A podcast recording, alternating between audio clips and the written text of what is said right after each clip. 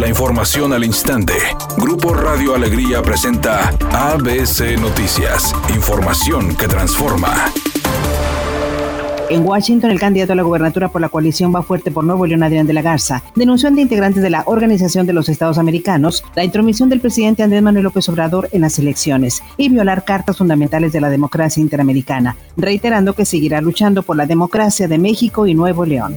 El partido Morena rechazó la creación de una comisión para dar seguimiento a los peritajes del accidente en la línea 12 del metro capitalino en el que murieron 26 personas. La senadora del PAN, Xochitl Galvez, afirmó que Morena quiere dejar en la impunidad a la jefa de gobierno, Claudia Sheinbaum. No pretendan ser los jueces de esta tragedia, que la actual jefa de gobierno está a cargo de su operación y mantenimiento.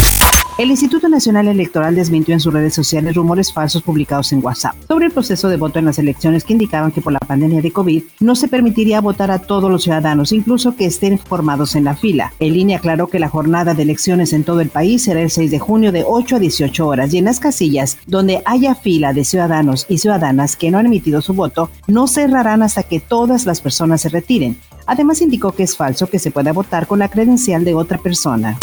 Editorial ABC con Eduardo Garza. ¿Dónde quedó el sigilo de las investigaciones? La Fiscalía General de la República anuncia públicamente que abrió una carpeta de investigación contra los candidatos a la gobernatura Adrián de la Garza y que investigan también a Samuel García, ambos por presuntos delitos electorales. Guerra sucia, ataques personales, videoescándalos, investigaciones por delitos y las propuestas y los proyectos. Faltan tres semanas para ir a votar y aún no hay nada claro. No sé si usted ya decidió su voto, pero yo aún tengo mis dudas. Y en este cierre de campaña se van a poner las cosas aún más La liguilla del clausura 2021 comienza este miércoles con dos partidos. Primero, Cruz Azul visita a Toluca en el Nemesio 10 a las 19 horas. Y después, Atlas recibe a Puebla en el Jalisco a las 21.05 horas. Cabe recordar que los juegos de vuelta de ambos compromisos serán este sábado 15 de mayo en el Azteca y en el Cuauhtémoc, respectivamente.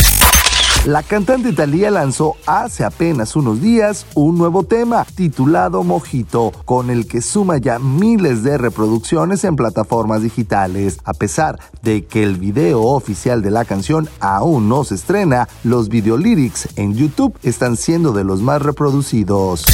Se reporta una volcadura en los carriles normales de la Avenida Constitución a la altura de la calle Zaragoza en Monterrey, lo que está generando una intensa carga vehicular. Otro percance sobre la Avenida Ruiz Cortines, a la altura de la Avenida Vicente Guerrero, también en el municipio de Monterrey. Otro accidente más se reporta sobre la Avenida Diego Díaz de Berlanga, a la altura de las calles Huizache y Granados, en el municipio de San Nicolás. Recuerde siempre utilizar el cinturón de seguridad y no distraerse con el teléfono celular al volante. Es una tarde con presencia de nubosidad. Se espera una temperatura mínima que oscilará en los 20 grados para mañana jueves se pronostica un día con presencia de nubosidad. Una temperatura máxima de 22 grados y una mínima de 18. La temperatura actual en el centro de Monterrey 22 grados.